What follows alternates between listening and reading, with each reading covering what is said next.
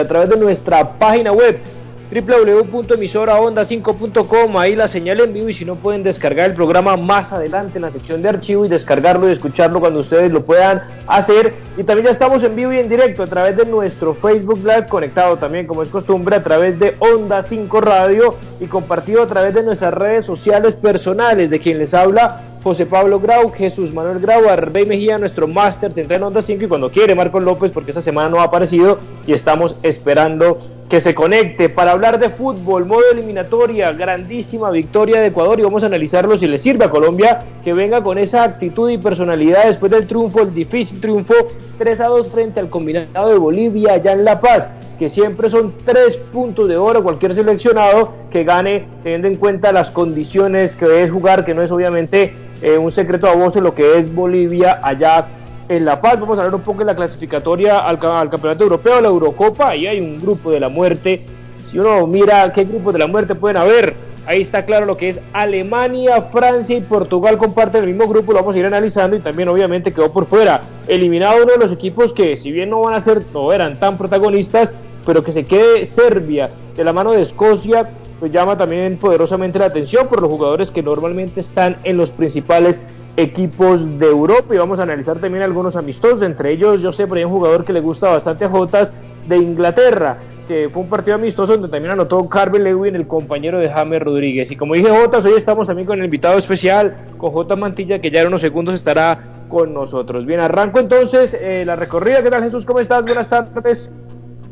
Hola José Pablo, un cordial saludo para ti, como siempre muy contento de estar en nuestro programa Al Toque del Gol siempre llevándole las noticias y las incidencias y los debates a todos los oyentes de nuestra emisora Onda 5. Un cordial saludo para Arbey Mejía, nuestro ingeniero de sonido, para Juan Carlos Puente, también eh, plagiando tus palabras para Marcos cuando se conecte, y por supuesto a todos los compañeros y amigos que en una u otra manera están oyendo nuestro programa. Ayer, ayer me preguntaron que por qué no había salido el Spotify y esto, y dije, bueno, lo que pasa es que se fue, tuvimos problemas de, de conexión y entonces el programa no fue, no fue, pero estuvo muy interesante porque eh, estuvo nuestro analista técnico de Armando Ríos y la verdad es que siempre es con, esas características que, que, él tiene. Yo estaba viendo que Argentina va a salir jugando con Nico González eh, por Tagliafico, Tagliafico por Nicolás Tagliafico, que es ya Está la ¿Ya está la nómina titular?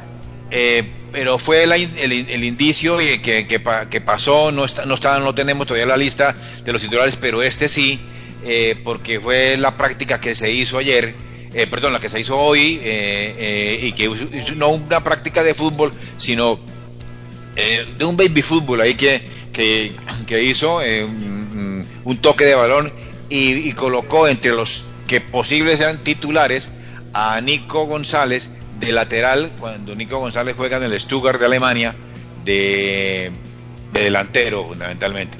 Acordémonos que Nico, Nico González también jugó de lateral en la época que Heisen era el técnico de Argentino Juniors. Entonces, bueno, eh, digamos, conoce, conoce la, la, posición, pero ya, ya viene jugando de delantero en el Stuttgart. Señores, vamos a ir analizando. También obviamente estamos palpitando la previa de la selección Colombia del partido del día de mañana cuando llegó hoy por fin Davison Sánchez y está obviamente en duda y lo más seguro para mí es que Murillo sea el titular el día de mañana. Eso y muchos más temas y lo vamos a hablar con Jotas. ¿Qué tal Jotas? ¿Cómo estás? Buenas tardes. Hola, ¿qué tal José? Un saludo para ti, para Jesús, por supuesto para nuestro ingeniero de sonido, don Arbey Mejía y para todos los oyentes de Al Toque del Gol. Tremenda victoria del equipo de Ecuador, 3 a 2 ante Bolivia. Tiene 6 puntos de 9 posibles. Perdió ante Argentina en el debut 1 a 0, gol de penal de Messi. Le ganó al seleccionado de Uruguay 4 a 2 y hoy le gana a Bolivia. Y lo marco porque es el rival inmediato que tendrá Colombia luego del partido de mañana ante Uruguay.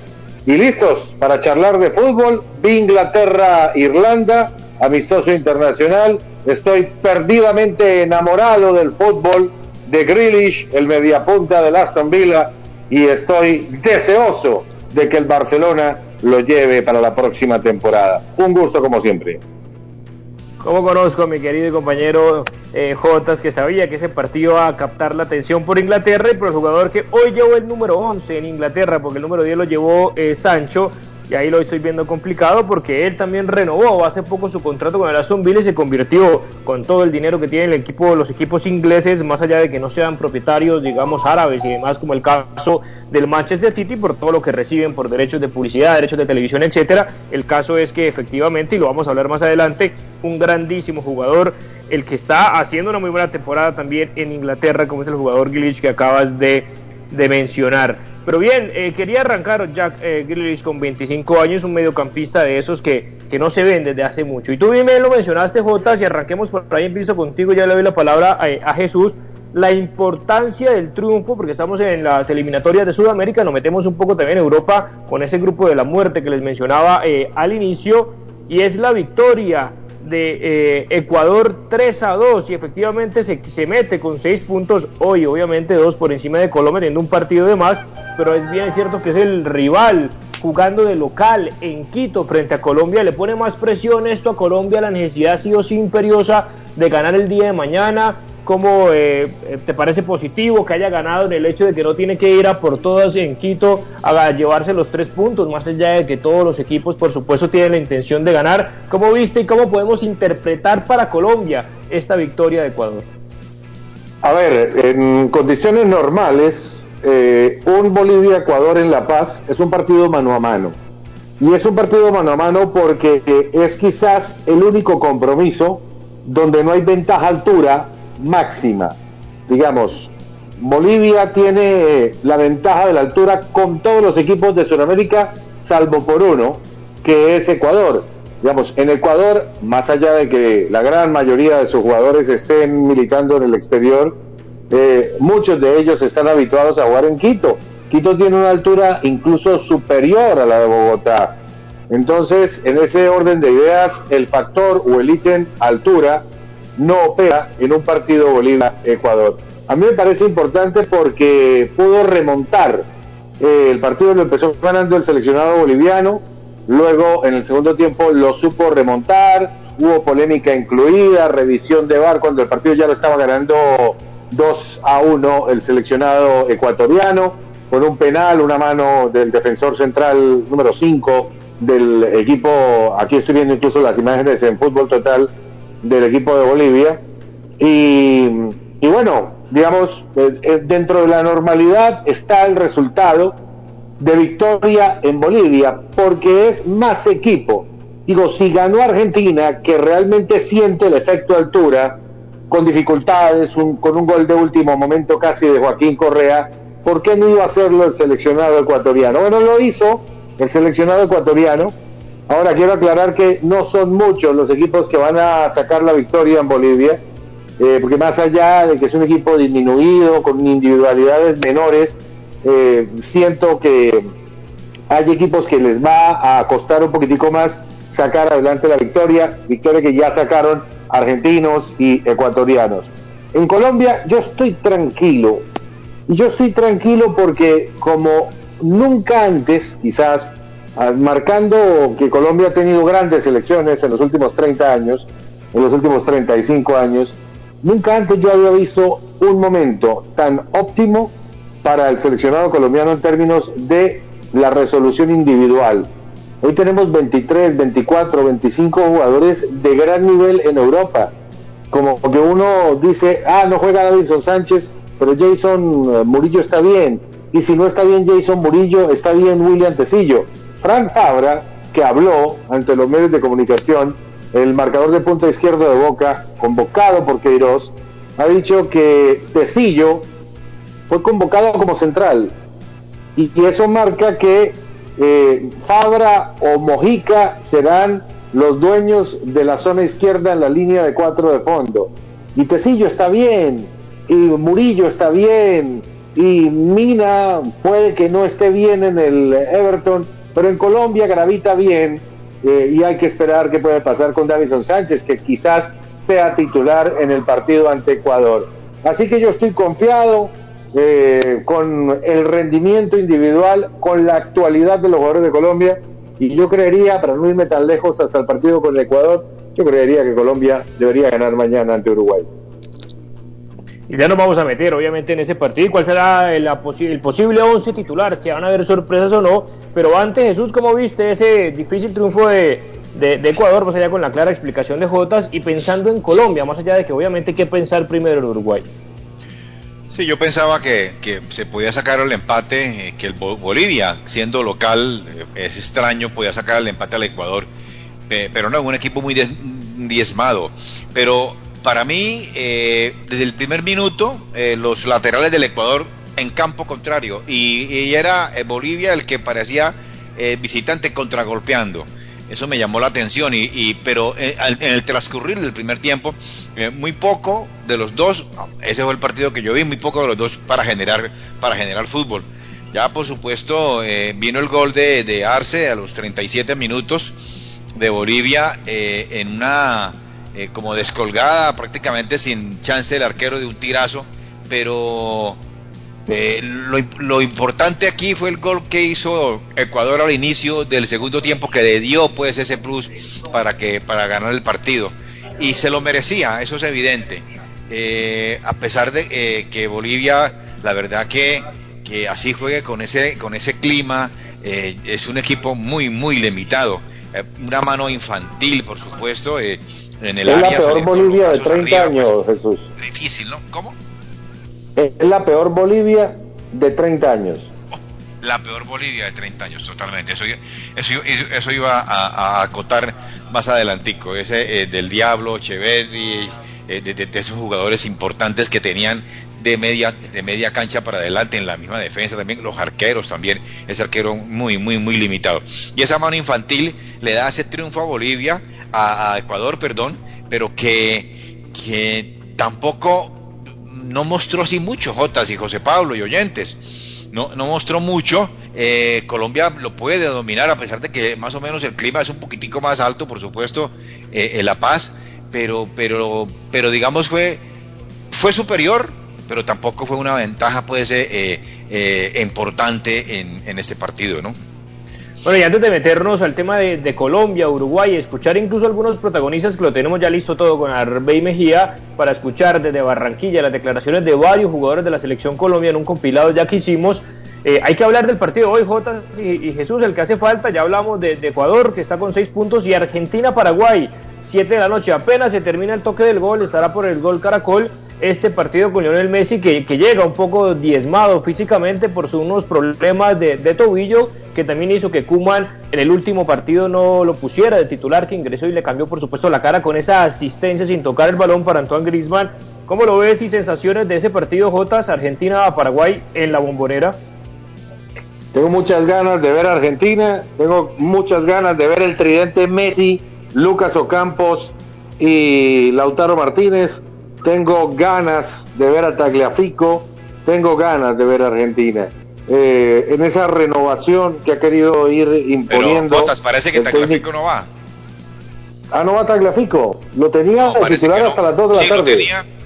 Sí, sí, pero después como a las 4 o 5 de la tarde parece ser que, que Nico González, el jugador que juega en el Stuttgart, que jugó en su momento una oportunidad en el Argentino Junior de Heinzen, eh, qué buen jugador era ese, por Dios y, que jugó de lateral pero viene jugando de delantero. Entonces no sé ahí está ahí está la, como la dicotomía de que de que no, no, no, sé desafectado sí tagliafico de, de, esta de estos partidos señor. Bueno pero aún así creo que tienen equipo para pensar en una victoria ante Paraguay. Paraguay viene marquémosle a los oyentes de empatar en el debut de local 2 a 2 ante Perú y luego le ganó de manera pírrica a Venezuela en territorio patriota 1 a 0. Es un equipo en construcción, el seleccionado de Paraguay, el equipo que dirige el Toto Berizzo, y Argentina, más allá de que con lo justo le ganó a Ecuador, con lo justo le ganó a Bolivia, hoy debería tener una victoria un poquitico más holgada. Creo que Messi, el Messi de hace un mes, en aquellas dos presentaciones ante Ecuador y Bolivia, era un Messi muy cercano al quilombo del verano, al quilombo de agosto, de que me voy, de que no continúo en el Barcelona. Y creo que el Messi de hoy, más allá de la dificultad física que es evidente y que, como marcaba José Pablo, no permitió que jugara el primer tiempo el fin de semana ante el eh, Betis en el Barcelona. Yo creo que hoy va a estar un poquitico más suelto, va a estar con un poquitico más de aire en la camiseta, le vino bien marcar doblete el fin de semana, eh, le vino bien la asistencia sin tocar la pelota a Griezmann y yo creo que tendremos una bonita versión de Messi en el partido ante Paraguay. De Paraguay espero lo de siempre con un poquitico de buen fútbol, que es la impronta de todo alumno de Bielsa. Pero, digamos, Berizzo, por muy alumno de Bielsa, sabe que en un partido de este tipo se juega de alguna manera, de alguna manera el prestigio, ¿sí? Y lo que menos quiere es una goleada. Así que intuyo un Paraguay con cierto recaudo, es un equipo que realmente está en construcción, en una, digamos, entre una construcción y apelar a un par de históricos, pero es un equipo en construcción, como en construcción es el equipo argentino, pero uno marcando la calidad individual de uno y otro debe marcar en este momento que no debe tener inconvenientes Argentina para ganar y ganar mucho más cómodamente de cómo ganó ante Ecuador y ante Bolivia. señor, efectivamente, Jesús, yo no sé, obviamente, bueno, hablando de la materia prima que tiene Argentina, que, es superior a la de Paraguay, va a ser un Paraguay peligroso, que tiene cuatro puntos ahí donde le saque un empate o, o una sorpresa con una victoria desafectado Dybala porque problemas no, le cuadra, temas de salud y demás cuando juega la selección argentina. Recordemos que los dos partidos anteriores también puros dolores estomacales, se perdió los partidos, en esta oportunidad no está, tampoco está algún agüero, pero volvió Ángel Di María y Escalón en la rueda de prensa dijo que no íbamos a cometer el mismo error dos veces, aceptando que se equivocó no haber convocado a Angelito Di María, que está en un muy buen presente del Paris Saint Germain, que es el único que se salva de la cantidad de lesiones que tiene hoy el conjunto parisino. Posiblemente pueda también ser eh, titular arriba Di María hoy? Yo no creo, ya, ya, hay, ya, hay, un once y medio confirmado, ¿no? Eh, que es Armani, Otamendi, Martínez Cuarta, Montiel, Palacios, Paredes, Paredes, sí, de, de Paul, González, Ocampo, Messi y Lautaro. Eh, yo pensé Palacios que, es un jugadorazo. Palacios es el mejor jugador después de Messi. Es un jugadorazo, Palacios. Ah, claro, por supuesto, claro que sí. Ezequiel, no, Ezequiel, Ezequiel. Palacios, ¿eh?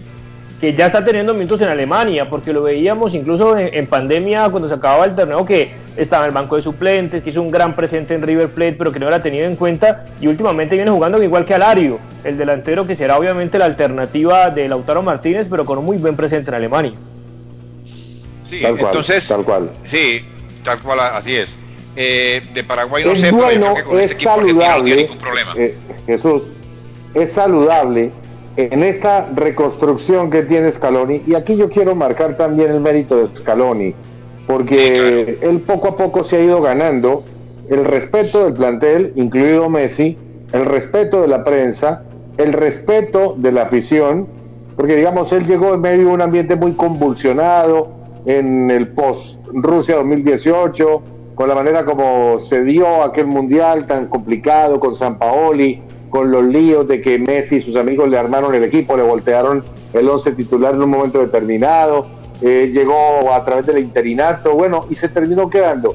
Bueno, lo que está mostrando, lo que se vivió en Copa América, que más allá de que perdieron en semifinal en Belo Horizonte ante Brasil 2 a 0, eh, mostraron buenos argumentos, buenas maneras eh, en esa reconstrucción de equipo, con un Messi que se jugó un gran partido ante Brasil eh, aquel día, con la polémica del VAR que no eh, intervino cuando debió intervenir, que Messi dijo lo que dijo, que suspendieron a Messi.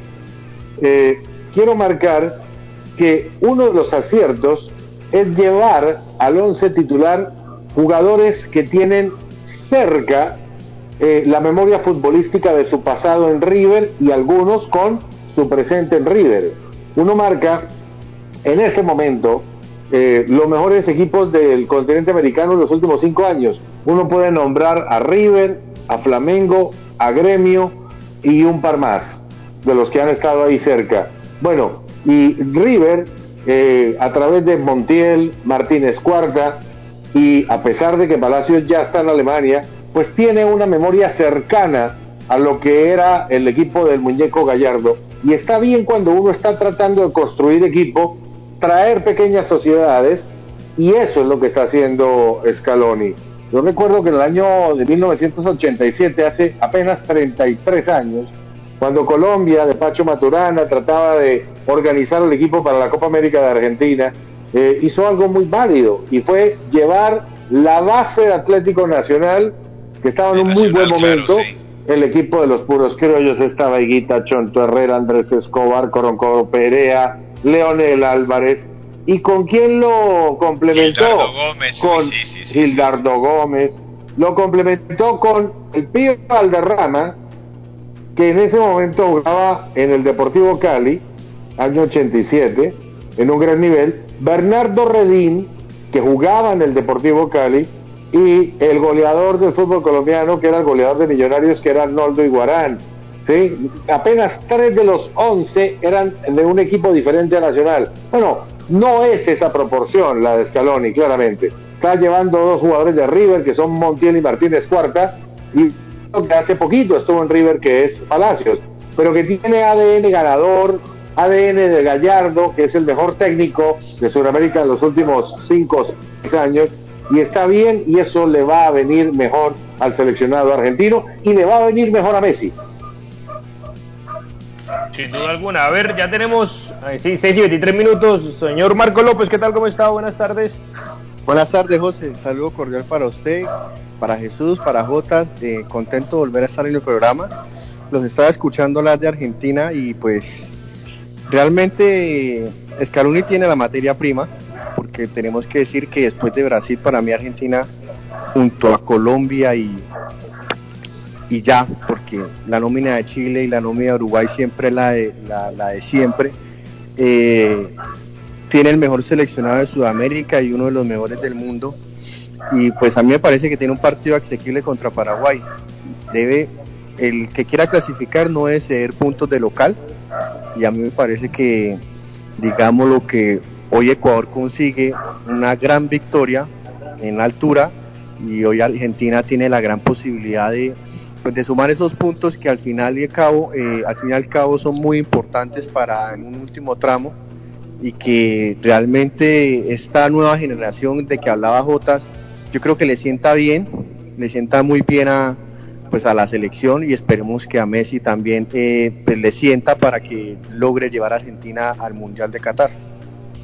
Siendo las 6 y 24 minutos, vamos a la primera pausa comercial para meternos de lleno en toda la previa de lo que será el gran partido de mañana, 3 y media de la tarde en el Metropolitano de Barranquilla, Colombia-Uruguay. A las 3 y media vuelvo y reitero y lo estaremos aquí debatiendo con Jotas y todo el equipo del toque del gol después de esta cortísima pausa comercial, Arbey.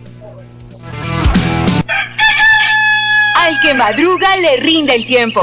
¿Tiene varias vueltas por hacer? Tranquilo. Ahorre tiempo y esfuerzo con la app de Fundación de la Mujer. Realice sus pagos en línea de forma segura, sin filas y sin costo adicional. Usarla es muy fácil. Descárguenla en la tienda de Play Store. Fundación de la Mujer.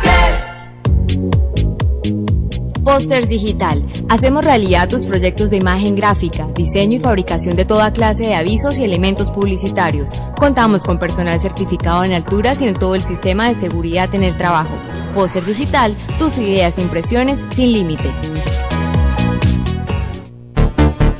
ASP Soluciones Aseo, Cafetería y Papelería te invita a quedarte en casa. Cuida tu salud y la de tu familia. Evita salir de casa. Te llevamos a domicilio gratis en Bucaramanga y área metropolitana productos de necesidad, papel higiénico, toalla de papel, límpido, gel antibacterial, alcohol, jabones, servilletas, aromáticas, azúcar, café, vinagre, tapabocas y bolsas de aseo. Realiza tus pedidos desde la comodidad de tu casa. Puedes realizar tus pagos por medio de transferencia bancaria, datáfono o QR. Teléfono 680 30 44 680 31 78. Punto ACP, calle 34 24 14. Productos y asesorías en productos de SEO, cafetería y papelería para oficina y hogar.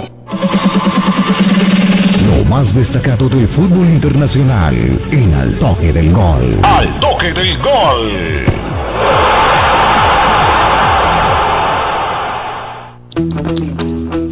Bien, antes de escucharlos, la opinión de lo que será el partido de Colombia el día de mañana, los invito a escuchar rápidamente a varios jugadores, un minutico nomás, escuchar a varios jugadores protagonistas de la selección Colombia, entre ellos estaba Tecillo, estaba La Cuadrado, habla Wilmar Barrios. A ver, escuchamos a Arbey y ya regresamos. Creo que el balance es muy positivo, creo que hemos crecido mucho. Eh, afuera de la cancha una gran familia, bueno, eso se ve reflejado en el campo.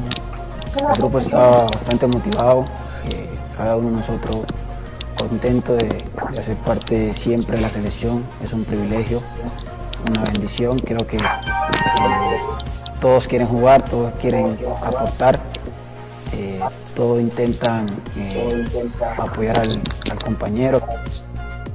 Y sabemos que, que, Uruguay es un rival muy difícil, que, que viene a, a, jugar un excelente partido, así que nosotros tenemos que contrarrestar todo eso y llevarnos los tres puntos, que es lo más importante. Y creo que venimos en, en, en un crecimiento que es lo más importante y, y, creo que la selección, no simplemente como tú lo dices, yo creo que eh, cuando ha jugado con, con, selecciones difíciles siempre ha demostrado que, que es una gran selección y que estamos para grandes cosas. Bien, con las últimas declaraciones de Juan Guillermo Cuadrado, uno de los referentes de la selección Colombia. Bueno, Jotas, tú fuiste claro, Colombia debe salir a ganar mañana, llevarse sí o sí los tres puntos del Metropolitano de Barranquilla. Es así para ti, más allá de que obviamente al frente está un gran rival y durísimo, como lo es Uruguay, que recupera a Edinson Cavani, que va a acompañar arriba a Lucho Suárez.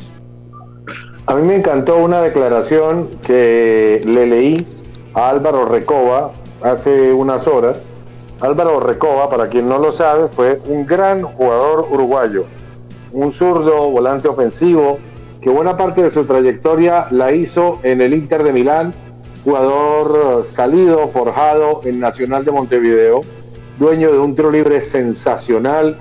Digamos, en la época post-Francescoli apareció Álvaro Recoba, eh, siendo, reitero, volante con gran presencia ofensiva, un conductor chino, ¿no? zurdo de mucha chino, categoría. El chino Recoba, ¿no? El, el, chino, chino Recoba. Sí. El, el, chino, chino Recoba hizo prácticamente toda su trayectoria en el Inter de Milán, más allá de que fue gestado en el equipo de Nacional de Montevideo. Y Recoba fue preguntado por el tema de la humedad de Barranquilla a las 3.30 de la tarde. En la época de Recoba, digamos, Uruguay tuvo eh, que comerse un par de derrotas en el Metropolitano. En el camino a Francia 98 se comió un 3 a 1 y en el camino a Japón-Corea 2002 ya Colombia estaba jugando eliminatoria en Bogotá. Sí, aún así perdieron con un gol de Jairo el Tigre Castillo en el camino a Japón-Corea 2002, pero volvieron a jugar en el camino a Alemania 2006 y en aquella ocasión un 5 a 0 de Colombia ante Uruguay. Y Recoba decía algo muy cierto, que comparto plenamente. Siente la humedad a las 3.30 de la tarde de Barranquilla, pero también depende del equipo que tengas enfrente. Eh, si enfrente tienes, porque digamos el 4 a 0 del 2012 en el camino a Brasil 2014, pues ya no estaba Recoba, ¿sí? pero él marcaba que también dependía en su momento del momento del equipo que tenía enfrente y lo decía de una manera general. Vamos, no es lo mismo una gran Colombia a las 3.30 de la tarde que una Colombia con cierta dificultad, un equipo en transición, ¿sí? Y bueno, eso marcaba eh, Álvaro Recoba, que, que decía que más allá del factor climático, del factor humedad, pues hay que pensar también en lo que tiene enfrente el rival. Bueno, lo que tiene enfrente el rival es un equipazo, ¿sí? Ospina, portero del Napoli, el eh, chico Orejuela, gran momento en gremio, eh, Mina, independiente de que no le va bien en el Everton, no es titular. En Colombia, todos sabemos lo que es, goleador del campeonato del mundo anterior, eh, lo mismo Jason Murillo, Otecillo, Mojica o Fabra, Barrios, Lerma, Cuadrado, Ames, Dubán, Luis Díaz, Muriel, un equipazo tiene Colombia. Y, y, Uruguay apela a la memoria futbolística de los dos tanques de arriba, de Suárez y de Cavani, recordando que el más reciente enfrentamiento en Barranquilla se selló con un 2 a 2, con un empate en el último minuto de Jerry Mina en el camino a Rusia 2018. Pero bueno, de todas maneras yo creo que en aquel momento Colombia llegaba en una situación más baja en cuanto a su rendimiento, en cuanto a su expectativa futbolística Y se vio en el partido y se vio en el resultado. Eh, yo creo que hoy es diferente. Eh, Uruguay tuvo muchos problemas para ganarle a Chile, con polémica incluida en el bar, terminó ganando apretadamente uno, 2 a 1. y bueno, todos sabemos la goleada que se comió en Quito, más allá de que al final terminaron decorándolo un poquitico con el 4 a 2, que pintaba para más largo.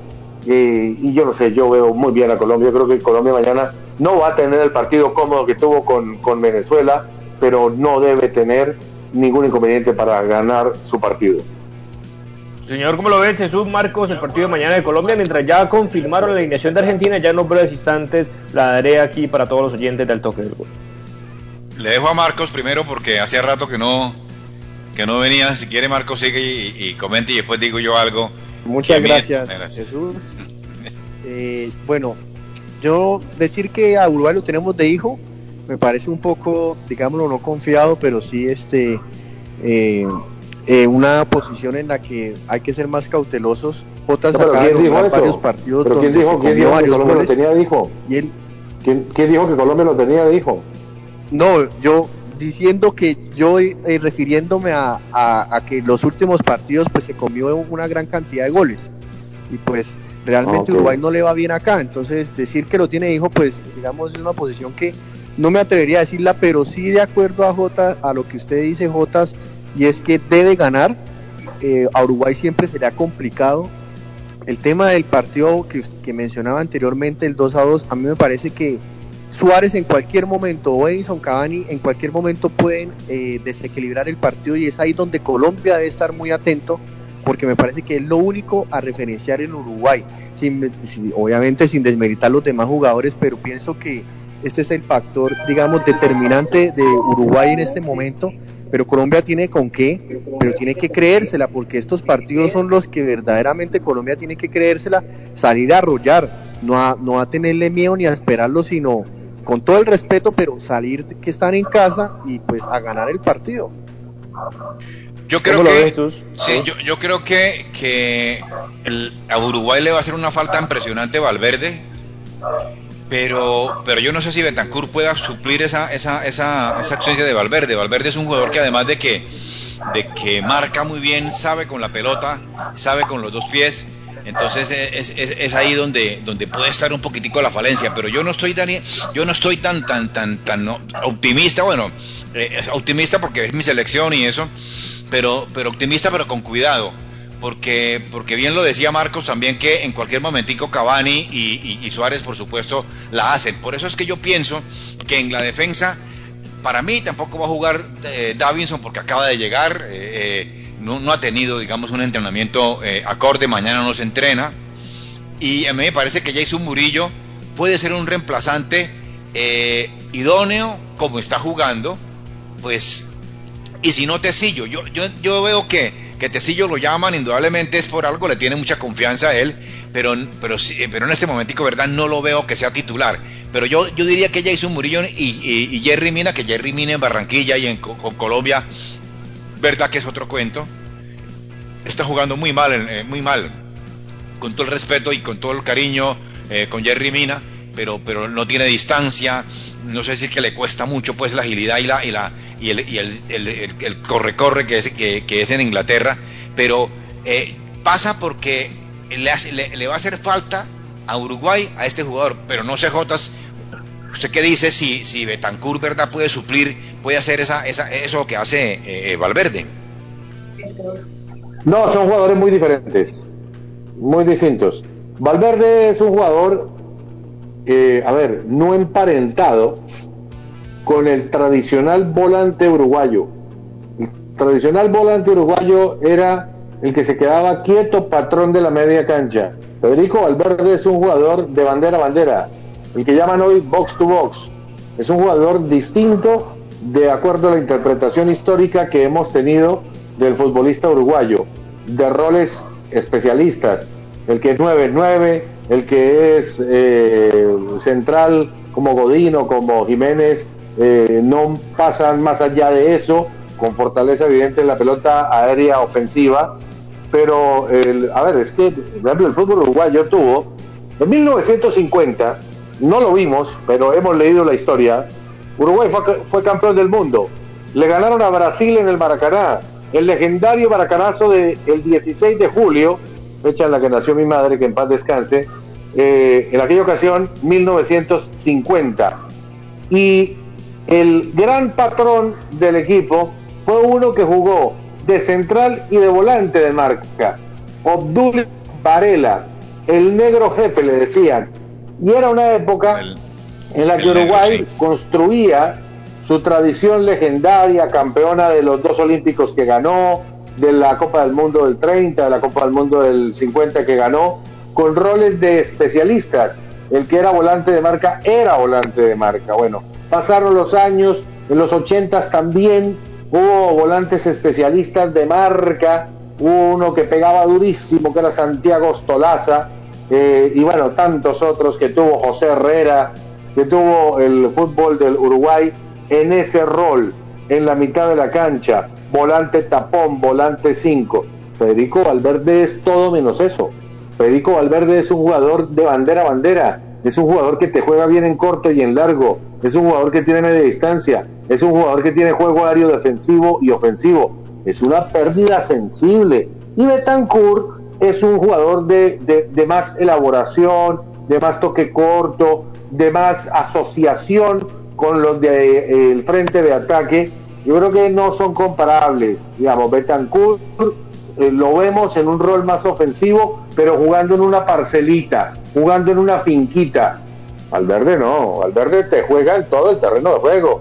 Y hay una estadística que dice que sin Valverde, en los últimos tiempos, Uruguay no puede ganar. Eso es una gran ventaja que tiene Colombia, la ausencia de Fede Valverde.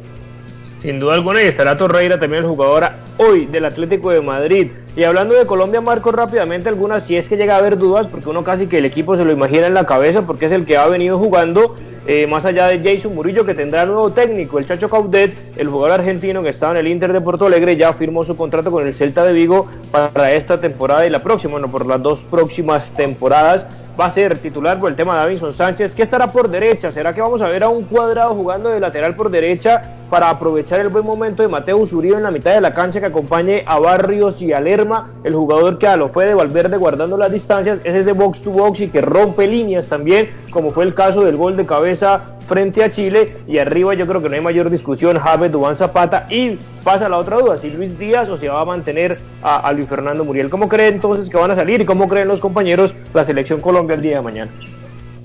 Bueno José yo creo que Cuadrado no juega de lateral jugará Muñoz o Orejuela. Y el tema de arriba para mí debería estar Luis Fernando Muriel pero pues el técnico eh, si decide por Luis Díaz tampoco me va a disgustar solo que le tengo más confianza a la dupla Dubán-Muriel porque se conocen más por el Atalanta, pero igual no hay que desconocer el gran momento en el que llega Luis Díaz. Jesús, ¿alguna sorpresa? No, yo diría que eh, a mí me, me, gusta por lo que ha aprendido tanto Luis Díaz en, Portugal. Es una liga, pues bueno, no, no tan, tan, tan, pero es una liga interesante, no, no tan de élite, pero es una liga interesante y, ha aprendido mucho. Ha aprendido mucho a ese a ese uno contra uno saber qué hacer con la pelota, que él no sabía eso. Pero de, pronto yo diría que es como para rematar un partido, pero, pero si, yo, si yo veo que Cuadrado juega de lateral, Colombia va a perder eh, eh, eh, mucha densidad en el juego. Colombia va a perder, digamos, esa, esa verticalidad, verticalidad, uy Dios, se me quedó. Este, que verticalidad, sí, verticalidad. Verticalidad, por supuesto que sí que en un momento determinado puede tener eh, cuadrado con, con James. Eh, si llega a jugar con, con, Muñoz, ayer nos lo dijo Ever, que estuvo hablando con el profesor eh, de Osorio, Osorio. Y, dijo que definitivamente será un jugador importantísimo en Colombia, dicho por Osorio. Eh, eh, pues por supuesto que independientemente de lo que le haya ido mal, pero es, es una persona que de un conocimiento total. Entonces yo diría que es la oportunidad de este muchacho, aunque Orejuela viene jugando bien y viene, viene haciendo las cosas bien, pero es la oportunidad de verlo y de sentir, ¿verdad?, que es ese jugador que se necesita. Adelante, sí, por supuesto, Dubán y eh, James y, Muriel, yo, yo después entraría a, Luis Díaz. No tengo la duda en que Lerma es el jugador que, que, tiene que cuestionar ahí. Yo antes estaba pensando en un momento determinado que es que Uruguay debemos salir a atacar, ¿cierto? Debemos salir con mucho cuidado a atacar. Y estaba pensando en Edwin, Guardona, pero Edwin Guardona eh, yo lo vería, digamos, también eh, en una parte del, del segundo tiempo por allá, ¿no? ¿Cómo lo ves, Jotas? ¿Cuál es tu once titular? Más allá de estas dudas que hemos venido hablando en lateral derecho, arriba, eh, si Murielo Díaz en la mitad de la cancha, que yo creo que estaba más que claro, y Mateus Uribe esperará su lugar en el banco de suplentes. Yo creo que va con Ospina en el arco, en el fondo Orejuela por la derecha, gran nivel en gremio, y lo digo porque sigo el campeonato brasileño, eh, tengo la posibilidad del de, canal TV Globo, en el canal 776 de DirecTV y, y pasa muy seguido el fútbol de Flamengo, de Gremio, de Sao Paulo, de Santos y lo vengo viendo bien hace rato. Perdón, eh, ¿el canal qué? ¿7 qué? 776. 776. 776, pero hay que pedirlo, hay que, hay que ah, pedirlo. No está en el paquete básico, hay que, hay que pedirlo. Pero te pasan la Copa de Brasil, de hecho hoy hay partido, eh, lo que pasa es que se cruza con Argentina-Paraguay. Entonces, ahí sí, eh, primero fue sábado que domingo. Entonces, vuelvo al equipo titular. Ospina, Orejuela, Mina, Murillo y creo que Fabra. Creo que Fabra. Creo que Mojica lo guarda para Quito. Y creo que mañana por la necesidad de ir a buscar la victoria, va a poner a Fabra. En la mitad de la cancha creo que no hay modificaciones. Barrios, Lerma, Cuadrado y adelante James, Dubán y creería que Muriel porque creo que Luis Díaz va de titular en Quito. Ese sería mi once titular un gran once titular y estoy de acuerdo con la, posibilidad del lateral izquierdo eh, que sea de Fabra, por la posibilidad, por la proyección, por la velocidad, porque también rompe líneas, tiene muy buenos centros y claro, Mojica lo hizo bien, está jugando en Italia, está viniendo también siendo titular, pero sin duda alguna necesitamos pulmones y también eh, en tema de defensa, jugando pensando en Quito, que será un gran partido. La nómina titular de Argentina rápidamente con un 3-4-2-1, sale con Armani en el arco, Montiel, Martínez Cuarta y Otamendi, con Rodrigo de Paul Paredes, Ezequiel Palacio, el número 8 que estábamos hablando, y González, que mencionaba Jesús también, el reemplazo de Tagliafico, y arriba, Lionel Messi, el capitán, Lucas Ocampo y Lautaro Martínez. Los últimos minutos que nos quedan, ya habíamos hablado de Colombia, por supuesto, quiero preguntarles eh, eh, por el tema de el clasificatorio del campeonato europeo, bueno, más allá, y le voy a dar gusto a nuestro invitado, del amistoso internacional de Inglaterra 3, Irlanda 0, aunque tiene tanta posibilidad Inglaterra que se da el lujo de poner entre comillas los suplentes, y cuando hablo de suplentes arriba está Carver Lewin, está Sancho, está Jack eh, Grealish, ¿Cómo es ese futuro de Inglaterra con los jugadores que tiene y que te declaraste un fan enamorado del número 11, ¿no? El jugador de, de Aston Villa, te dará de, qué hablar, no solamente hoy, sino, sino en el futuro inmediato. A mí me encantó lo que vi. Utilizó Southgate a Pope en el arco. En el fondo utilizó tres, Kane, Maguire y Mings, el morocho. Cuatro en la mitad de la cancha, saca por izquierda James, el del Chelsea, por la derecha y un doble pivote que jamás me hubiera podido imaginar con Wings, el del eh, Tottenham, y Mason Mount en una función, digamos, de elaboración, pero desde la primera línea de volantes. Y arriba tres jugadores fantásticos. Jadon Sancho marcó un golazo, el segundo. Eh, Calvert Lewin, que es el 9 del futuro para mí, más allá de King. Digamos, Calvert Lewin puede incluso llegar a disputarle el lugar a, a, Kane, a Harry. Y a Harry y, y, y Grealish. Grealish que es un diestro, perfil cambiado, se acomoda por izquierda, asiste, está muy bien físicamente, pero muy bien físicamente, tiene un pique corto de 20-25 metros maravilloso, tiene regate, tiene engaño, tiene pinta, y tiene gol. Lo que pasa es que es nuevo, está apenas llegando al seleccionado. Viene no del Liverpool, no del Chelsea, no del United, no del City, viene del Aston Villa. Y eso, lo quieran o no, cuesta algún tipo de temor escénico, ante, bueno, temores técnico que ya lo está, por ejemplo, superando Calvert Lewin, pero Grealish es un jugadorazo. Es el dueño del lugar que dejó Dele Alli. Digamos, para mí, Grealish es recontra titular en el seleccionado de Inglaterra. Eh, yo tuve la posibilidad de seguir de cerca la campaña de Inglaterra en la Copa del Mundo de Rusia 2018. Transmití muchos partidos, de, bueno, muchos no, fueron siete los que jugó. Transmití tres o cuatro, cuatro transmití de Inglaterra, los dos que jugó ante Bélgica, el de cuartos de final ante Suecia. Y yo quedé enamorado con la juventud de aquel equipo. A mí me ponen, por ejemplo, hablando de Grealish, eh, a compararlo con Sterling, amando a Sterling, sí, pero Sterling se come goles debajo del arco imposibles. Yo creo que el gran recambio de Sterling, o no recambio porque Sterling es bien joven, pero una gran competencia para Sterling es Jack Grealish, que ojalá, Dios mío, el Barcelona entienda que necesita un jugador de esa categoría para acompañar al mejor del mundo. Y en esa última parte, yo no sé, yo tengo la sensación de que Grealish se vaya a convertir en el mismo Jamie Vardy de Leicester, esos jugadores que tienen mucha identidad con el equipo que les dio la oportunidad, que les vio nacer, estaba leyendo un poco de la infancia del jugador y no sé, y lo acaban de renovar con una cantidad de plata impresionante por el poder que tiene económicamente el fútbol de Inglaterra, pero sin duda tiene un futuro excepcional y no solamente él, el seleccionado de Inglaterra para mí será uno de los favoritos para la Eurocopa y por supuesto para el próximo Mundial, que hablan de clasificación, Jesús y Marcos y, por supuesto Jota, bueno, se metió Hungría, se metió Macedonia, se metió Eslovaquia y se, se metió Escocia, que eliminó a Serbia, y cuando Hungría se clasifica, nada más y nada menos quedó en el grupo F de la Eurocopa, y les leo quiénes son. Alemania, Francia, Portugal y Hungría. Es el grupo de la muerte de la Eurocopa que ojalá se pueda dar el próximo año con ese tema de la pandemia y con público o con un porcentaje público, pero gran grupo, ¿no? Eh, Jesús, eh, Marco, más allá de la, de la opinión que tengan ustedes también del presente del fútbol de Inglaterra a nivel de selecciones, que obviamente lo hablamos todos los días de la Premier League. Sí, claro, el fútbol de Inglaterra definitivamente ese jugador Gliss que dice que dice J de, la, de, Aston Villa es, es, espectacular, es, un jugador que a mí me fascina, yo lo vi en, el partido anterior, dos partidos antes, no, de, me causó una sensación importantísima.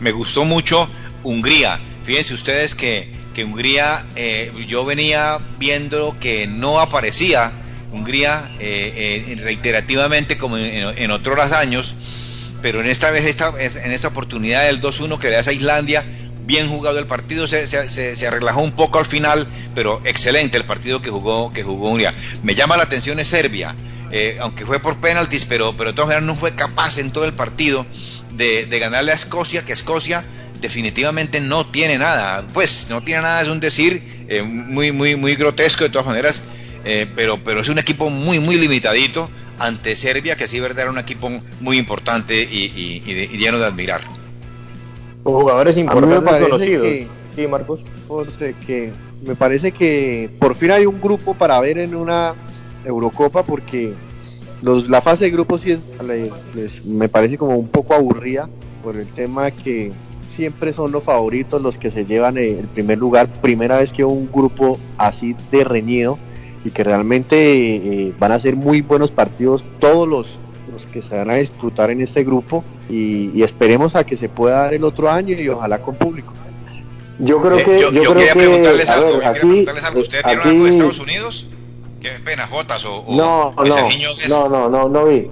Pero lo que quería significar, y Jesús que, que durante toda la pandemia ha seguido con rigurosidad el tema del reporte diario aquí en Colombia fundamentalmente, eh, yo tengo sensaciones, más allá del deporte, más allá del fútbol, yo creo que se, yo tengo sensaciones de que por lo menos en Europa, eh, entre el mes de marzo y el mes de abril, va a haber una buena cantidad de la población vacunada eh, por las vacunas que están eh, surtiendo efecto positivo, algunas arriba del 90, otras arriba del 92% de efectividad, y que ya están en fase incluso de, fabricación eh, y seguramente entre enero y febrero de distribución.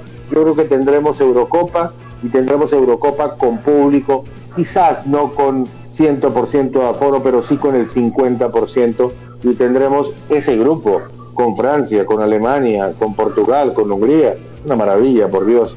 Haremos el esfuerzo para conseguir los derechos de transmisión aquí en Onda 5 Radio de la Eurocopa de Naciones. Pero por supuesto, porque será unos grandes partidos. que mencionabas, obviamente, eh, Jesús, del tema de Estados Unidos? Porque lo decíamos la vez pasada, Jotas, también, eh, que Estados Unidos tiene una, una generación de jugadores de 18, 19 años que están todos en equipos europeos que va a dar de qué hablar, no sé si para este, sino para el próximo mundial y se están preparando para ello.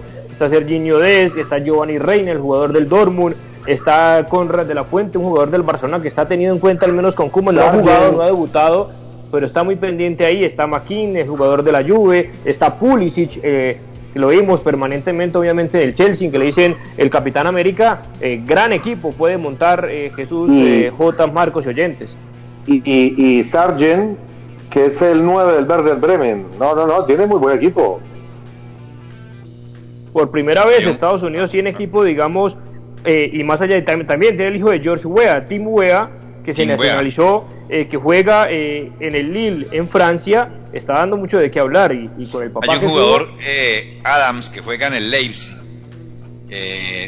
Tyler Adams es un jugador en el mediocampo que es, es me gusta mucho como mira reparte y también es fuerte. Es un jugador que entra con toda y interesantísimo este jugador eh, analícenlo, juega en el Leipzig y juega muy bien, espectacular, juega ese, ese tiene Yo quería hacer un paréntesis aquí los pocos minutos que nos queda, arranco con Marcos, eh, que hay mucho debate en torno a Sergio Ramos, que vimos que ayer jugó partido amistoso, que está eh, pronto a ser el jugador que más eh, ha jugado con las selecciones a nivel internacional y todo lo que significa Sergio Ramos, que dirían que en enero ya puede, va a firmar con otro equipo. No se sabe con quién, si se va a Inglaterra, si se va a Italia, porque Florentino Pérez no le quiere dar dos años de contrato, a pesar de que tiene ya 34, a punto de cumplir 35. Pero Sergio Ramos por fuera del Real Madrid, ¿cómo esa novela, Marcos? Y ya después, por supuesto, escucho a Jotas y, a Jesús.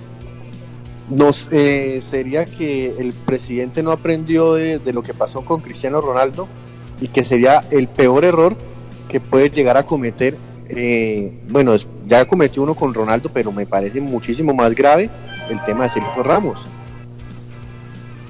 A mí me parece gravísimo, me parece gravísimo que un estante, en la estantería se le vaya a caer al Real Madrid si no llega, si, si, su patrón se le va. Eso me parece eh, eh, incongruente, porque de todas maneras, yo lo estaba pensando y diciendo, con Barán, yo no sé por qué es la baja de, baja, de Barán tan tremendo. Eh, acuérdense los goles que se ha hecho, con, que, fue, si se, hizo tres goles eh, eh, contra el Manchester, o, dos goles, algo así, y, y, si se va Sergio Ramos, por Dios, tendrá que traer un central de, características. Yo no creo que, que, en últimas se vaya a ir, no, no, no, no, lo, no lo tengo así visualizado. ¿Cómo lo ves, Jotas? ¿Estás ahí? Yo creo que Ramos se va a los Estados Unidos y no tendrá un equipo diferente al Real Madrid en la elite de la competición europea.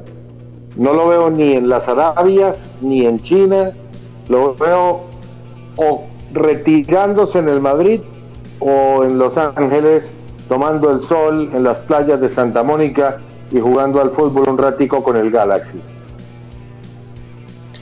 Porque claro, dice obviamente Jotas que, que, el tema también pasa por el jugador, por su hermano que, es el manager, de como que estar cagareando, como de estar obviamente eh, amenazando, comillas, de querer sí, porque tiene un gran cartel, porque sabe que es el último gran contrato, en, al menos en un, en un fútbol de élite de Europa, y si Sergio Ramos, a pesar de su edad, que ya vemos que hemos hablado de Zlatan, hemos hablado de otros, Dani Alves, etcétera, que se merezca la renovación como Sergio Ramos. Yo creo que hoy en día no hay jugador en el mundo, bueno, sacando a Messi, Cristiano, eh, Mbappé, que se merezca la renovación y el dinero que pide Sergio Ramos. Ahora, eh, una bonita polémica vi en los distintos medios de comunicación, en Internet, en, en Europa, las últimas horas, y es quién ha sido el mejor central de la historia. Por supuesto que el sentimiento culé trata de pasar derecho y no mirar a, Sergio Ramos. Para mí, mire, con todo lo hincha que puedo ser del Barcelona, que lo soy, para mí es el mejor central que yo he visto en toda mi vida. Y yo vi un gran central que fue Daniel Pasarela en eh, River, en Argentina, campeón del mundo en el 78. Vi un, sensacional líbero que era Gaetano Chirea de la Juve de Italia, campeón del mundo en el 82. Vi a Ruggeri, que era no tan clasudo como Chirea o como Pasarela, pero era un rendidorcísimo defensor central, y después Canavaro, podemos hablar de Lilian Thuram, de Carles Puyol, de todos los yo que yo vi a Baldassi, es que uh, Baresi, Baresi, Baresi es Franco Baresi, Maldini, eh, Canavaro, todos los que usted quiera, como Ramos, más allá de que Ramos en el título de España era el lateral derecho porque los dos centrales eran Puyol y Piqué, digamos, después llegó la faceta de central gracias a Mourinho en el Real Madrid, es el mejor central que yo he visto, el líder, es, es duro, es rocoso, se entrena bien, es un profesional a carta cabal, es goleador, ha estado en los partidos bravos.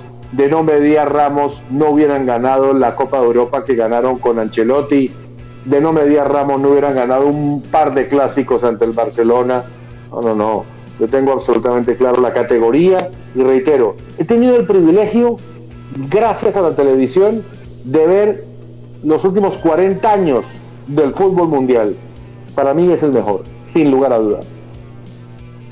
Y por eso mismo decimos acá que es muy difícil que no se gane eh, la renovación y sería un gravísimo error que Real Madrid lo dejara ir y lo dejara escapar y menos un rival directo, al menos en Europa, como pasó con Cristiano Ronaldo, que todavía no se asegura la continuidad en la Juventus. Mientras ya vemos los jugadores en el campo de la bombonera Argentina, eh, Paraguay, se nos está acabando el tiempo, Jotas.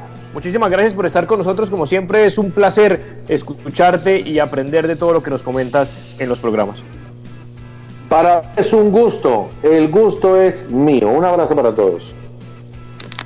Bien, y agradecemos entonces a todas las personas que amablemente estuvieron conectados, sintonizados con nosotros a través de la radio, redes sociales, nuestra página web y nuestro podcast del Toque del Gol, que ayer, problemas técnicos, no pudo salir al aire, pero ya en unos breves instantes, apenas a Rey del visto bueno, sacamos el programa en, nuestro podcast, que lo pueden encontrar de manera gratuita en cualquiera de las plataformas, en Apple de Podcast, en Spotify, mientras estamos viendo al capitán, al 10 de Argentina, Lionel Messi, que va a disputar su partido en la bombonera, y estaremos pendientes para mañana llevarles el mejor análisis. Mañana horario especial. Dado el partido de Colombia, estaremos a las 10 de la mañana para que todos ustedes obviamente estén conectados con nosotros en la mañana deportiva y podamos analizar toda la previa de la selección Colombia y el partido de hoy, por supuesto, entre Argentina y Paraguay. Les deseamos a todos ustedes una feliz noche y nos vemos el día de mañana para seguir hablando de fútbol internacional. Muy buenas noches a todos los oyentes y nos encontramos mañana a las 10 de la mañana. Muchas gracias a todos y feliz noche. Hasta aquí, al toque del gol, presentó José Pablo Grau. Al toque del gol.